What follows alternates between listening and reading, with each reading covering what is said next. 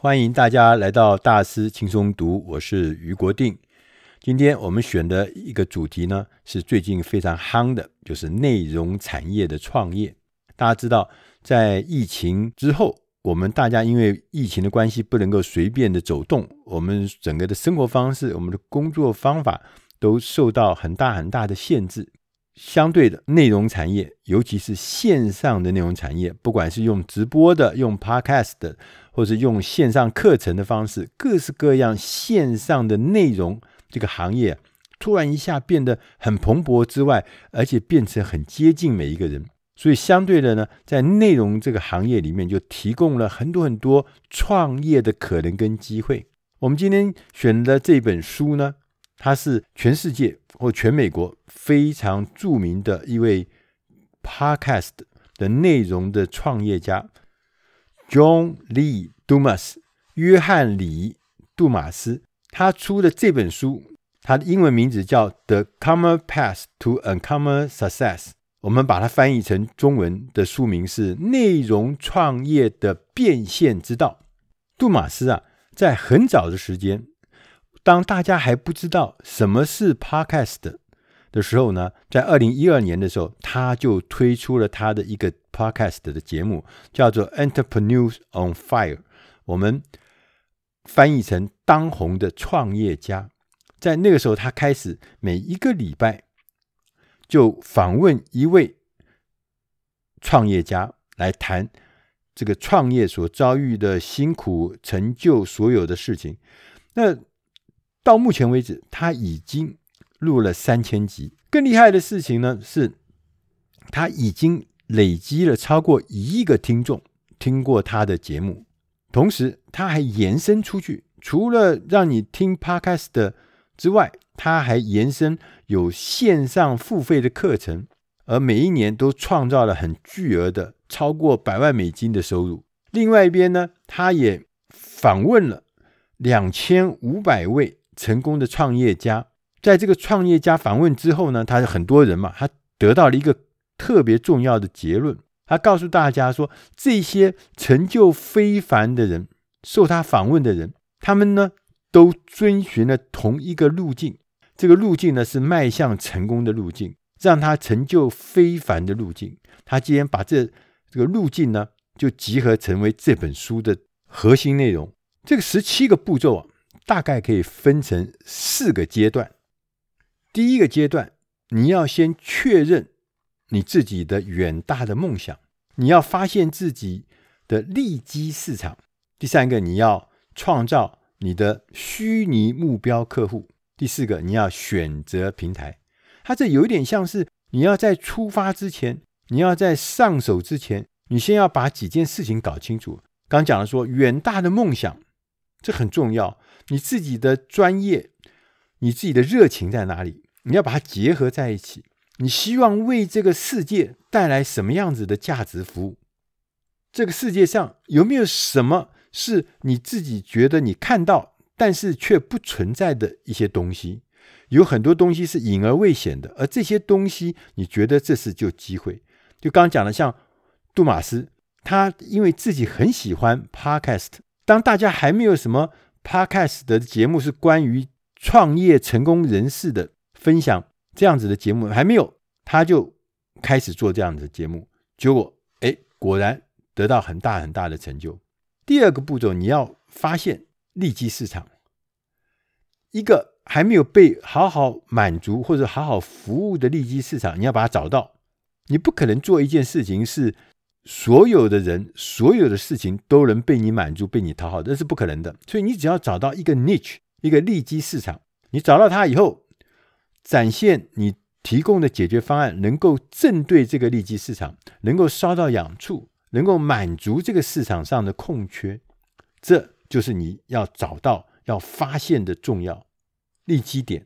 杜马斯说，他自己的利基点什么？就是创造第一个每天都播出的 Podcast。这个 Podcast 的干嘛呢？是访问世界上最具有启发性的创业家，这就是他的利基，清清楚楚的。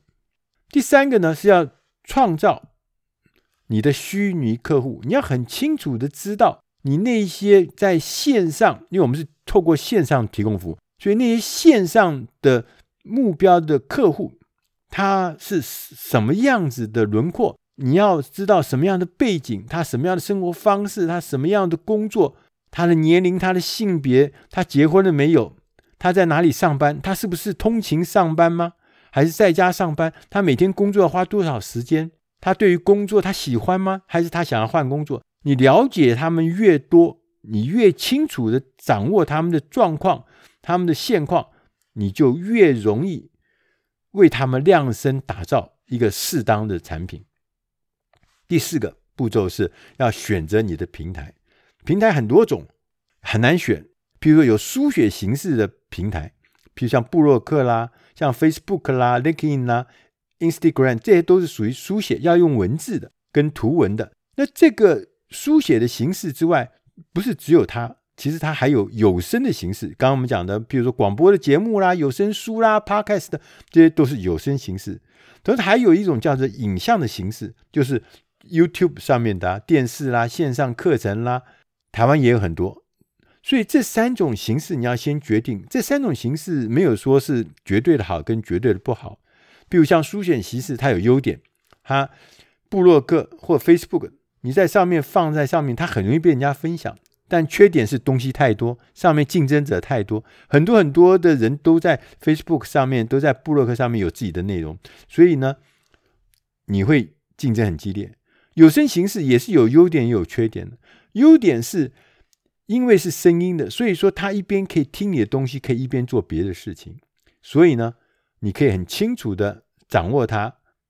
但是呢，有声这个形式呢，对于某些人来讲是缺点。譬如说视觉型的学习，他必须看到东西，他才比较容易学。他光听他是会跑调的，会恍神的，那这就，就是不行。所以有声书。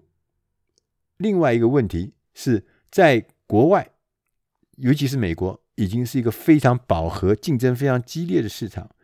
台湾在这两年也开始呢蓬勃的发展。所以，因为每一种形式都有它的优点跟缺点，所以你要怎么选，就一件事情，就是你觉得你的理想客户他们最常使用的平台是哪一个？如果他们是喜欢书写形式的，你就去做。Facebook、LinkedIn、Instagram 或者用部落客。如果他们是喜欢影像的话，那你就去做 YouTuber，还是说喜欢有声的 Podcast？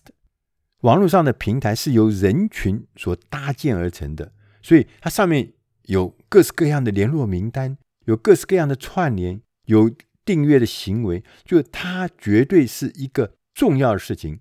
值得你去努力，值得你去试试看。接着我们进入呢第二个阶段。第二个阶段呢有两个很重要的事情。第一个是要找到你的导师。第二个呢要加入或者创造一个智囊团，一个大师级的智囊团。我们刚刚讲了说，找到你的导师什么意思呢？还是说，你要找到一个人来做你的导师，那人家讲说，哇，那我去找一个什么超级厉害的大人物啊，啊，一个像天边一样的人来做导师吗？作者说不是，我在这里面所提到的导师啊，是说这个导师是你一年以后想要成为的榜样，就是说你在想一年以后你要变什么样子，那个人就是你的导师，千万不要去找天上的星星。那个他的成就或者他的经历是跟你一点关系都没有，你也很难达到他的成就，那那个人就不是你的导师。所以作者讲的很妙啊，他说你的导师是你一年以后想要成为的样子，而且他才是你应该追寻的好榜样。你可能会问，为什么？为什么不能找一个高一点的？要找这么接近你的呢？他说，因为这个一年后的你的样子的这样子的人。他所有的经验、所有的记忆是很新的，因为他可能才做完没多久，所以他的经历是给你来讲是非常新鲜，而且有参考价值。他会知道你你应该要避开什么事情，他也知道你应该去参加什么样的活动，参加什么样的研讨会，参加哪一些事情你是不可以做，那是浪费时间，哪一些事情你应该避开的。那这样子真正的可及的导师，模仿的对象。才是你应该追踪的。你甚至应该要跟他建立起直接的关系。你传讯息给他，你询问他，他是否可以给你指导，给你一些建议。第二个事情呢，是你要加入，甚至呢自己创造一个大师的智囊团。什么意思呢？就是你要加到那个智囊团里面去，你要花时间找到一些能够启发你、激励你的人。大家相处在一起，变成一个小的团体，一个小的智囊团。最简单的方法就是，譬如说，你每你找到三四个人，每个礼拜呢，我们这三四个人呢就聚在一起。这些人呢，跟你有相同的人生的历程，有气味相同的感觉，啊，甚至说可能工作背景很多有相似处，理想也有相似处。把这些人呢，我们每个礼拜聚集在一起一个小时。在这个一小时里面，我们要做智囊团。什么叫智囊团呢？就是说，我们在这一小时内做一些事情。第一个，你要花五分钟，每个人花五分钟，分享这个礼拜啊自己最大的成就是什么，或者是这个礼拜呢我学到的最大的教训是什么。接着呢，我们每一周我们聚会的时候，要选一位轮值的报告人，他用二十分钟的时间来说明。他目前遭遇到最大的困境是什么？当他报告完困境之后呢，我们大家可以提出问题，并且呢，要分享我们对这个困境的建议。这是十分钟。最后的十分钟呢，是每个人可以分享一下下一个礼拜我个人的目标是什么。这种啊聚会，这种做法，这个流程。我们常常会得到很多不可思议的协助跟鼓励，非常值得大家试试看。当我们拥有了第一阶段的构想平台，第二阶段的导师，第三阶段，我们就要进入这个产品的执行阶段。它这里面也有一些步骤。首先，我们要计划你的内容产出，接着呢，要开始从计划。变成实际的创造你需要的内容。第三个，你要正式让这个内容呢推上市场，要推出产品。同时呢，要瞄准理想客户的困境，你的产品是针对客户困境而来的。同时要验证你的解决方案是对的，是可行的。我们过去。曾经听人家说内容是王，又有人说平台才是王。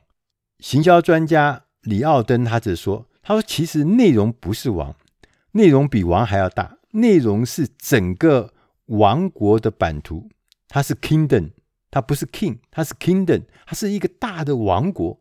我们呢讲了很多梦想，也找到了很绚丽的舞台。但是如果说你没有内容，你端不出一道好菜来，那不是都假的吗？”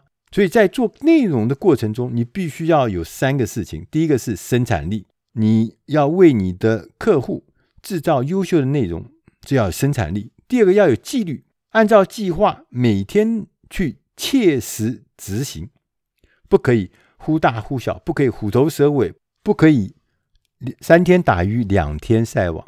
所以纪律很重要。同时还要一个事情，就是要专心一致。刚讲不要。眼高手低，要一心一意的为你的客户、为你的利基市场提供一个比别人更好的服务。作者呢，Dumas 他也曾经说，他以前早期在刚创业的时候，他曾经延迟、拖延。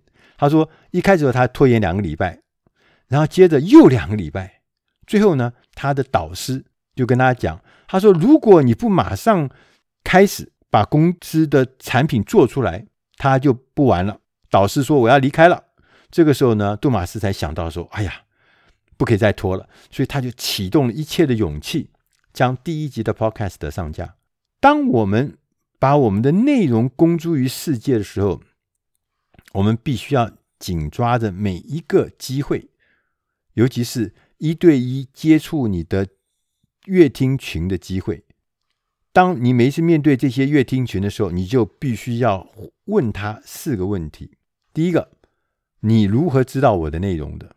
你喜欢我的内容吗？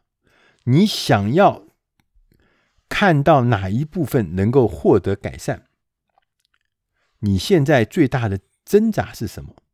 我们透过这些问题，才能够了解我们的顾客怎么来的，喜欢我们什么，不喜欢我们什么，希望往我们何处去，同时他正在烦恼什么。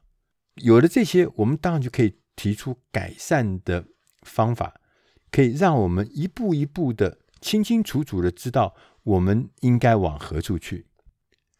当我们完成了刚刚前面讲的这些工作之后，你现在呢，已经找到了你需要解决的问题，你也有了基本的产品，有了基本的理想客户群。这个时候，你要进入下一个阶段，就是要打造解决方案，或是进阶的产品，就是你要开始呢。有新的东西要出来，那作者他是做 podcast，他就从 podcast 里面就开始出现新的东西出来，譬如说一对一的个人教练的课，付费的大师智囊团，撰写并且发表各式的新的著作，譬如说线上的付费课程、线上的研讨会，很多很多的做法，形式很多很多，因为前面 podcast 是免费的。它最早是吸引广大的基础客群，接着当大家使用你的产品久以后，自然会进入到第二个阶段嘛，就开始要比较有深度的服务。那有深度服务呢，就有差别，就可能要开始付不同的价格，付不同的费用。作者还说，他说你要先让大家掏钱来决定他想要的东西。他说，如果人们不愿意为那些我将要提供的进一步的解决方案预付一笔费用，或者付一点定金的话，那这个客户他所面临的挣扎困境，其实还没有那么急迫，还没有那么痛苦。我们以前在做内容产业的时候，就非常清楚，就是当你给他免费的东西的时候，他看得很开心，他也说他很喜欢。可你叫他掏一点钱的时候，那就是测量真心的时候。如果他不愿意为你付一点钱，哪怕只付一点点的定金，那就表示说他对于你的产品还没有那么大的迫切性，也没有那么大的需要。最后呢，我们要建立呢，就是所谓的大家最关心的叫变现阶段，怎么样变现？怎么样让你的产品能够创造收入、创造现金流很重要。那它也有六个步骤，第一个步骤是要。创造销售漏斗，第二个呢是要广辟财源，第三个是增加流量，第四个呢是建立团队与系统，第五个要创建联盟伙伴关系，第六个要保留盈余。我们来看看他讲的这些事情，因为很多事情其实我们也在别的地方也都曾经讲过。他说建立销售漏斗。大家应该很熟悉这些事情，就是说，先做一个漏斗，漏斗呢在上边呢，进口的地方是很大的，那就是说，先做一个免费的、有价值的免费的服务，那这可以让很多很多人认识你，很多人喜欢你，很多人变成你的基础的基本的客户或基本的粉丝。当他信任你、喜欢你之后，你就可以从漏斗的概念，就到下一步，就开始付费。也许是刚开始是付小量的费，提供的是进阶的服务。接着呢，再往下走呢，就可能就提供更是贴近的深度的服务，那就付更多的钱。所以就养成了整个是销售的漏斗，也让你的粉丝能够知道，在不同的阶段，他要付不同的钱。第二个，我们讲的叫广辟财源。当我们有了我们的基本的平台、基本的产品之后，接着呢，你要开始去广辟财源，也就是要找到其他能够让你提供更多价值的领域。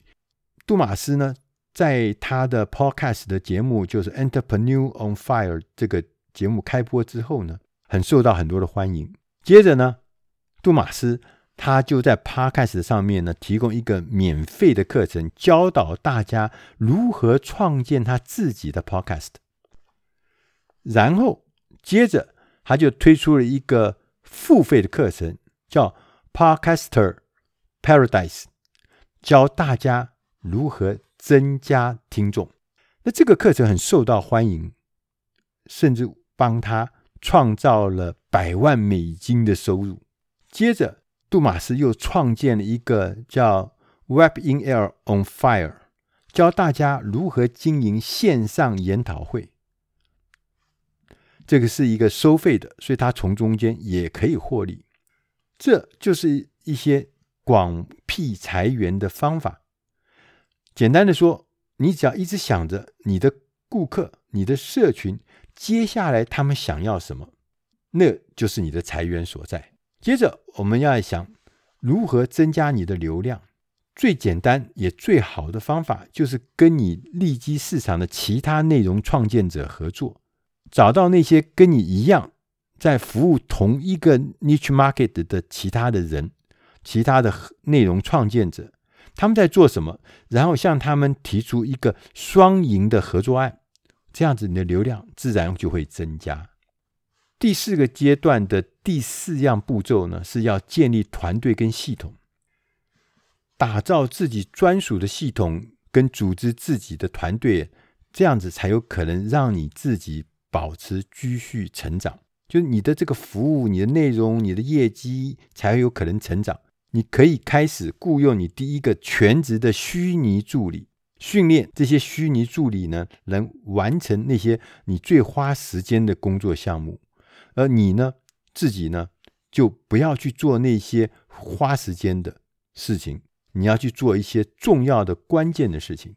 所以，建立团队跟建立系统，可以让你呢，大家组织化、分工化，可以让你做更多、更大的事情。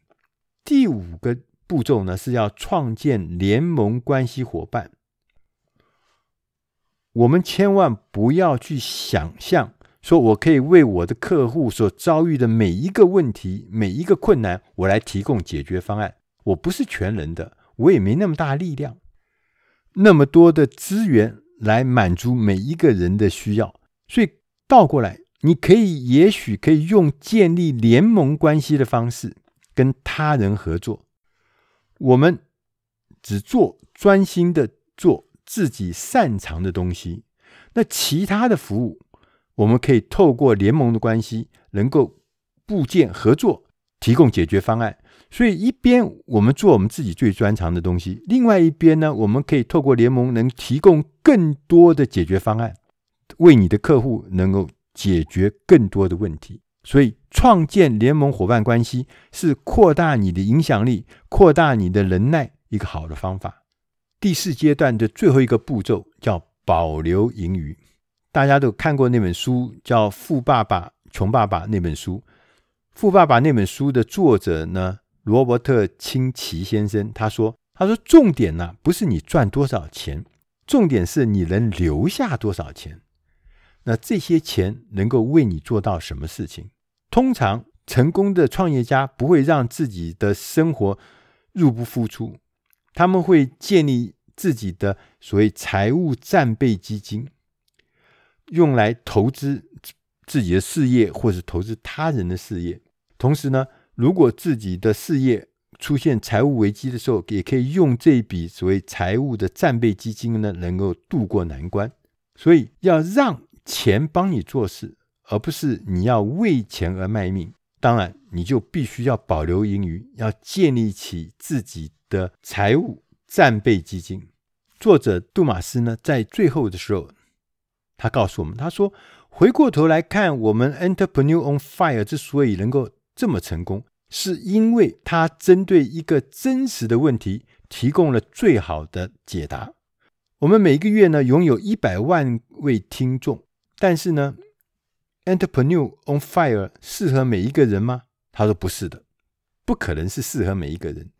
但是呢，Entrepreneur on Fire 就填补了一个市场的空缺。”而结果呢，是我创造了财富自由跟自我实现。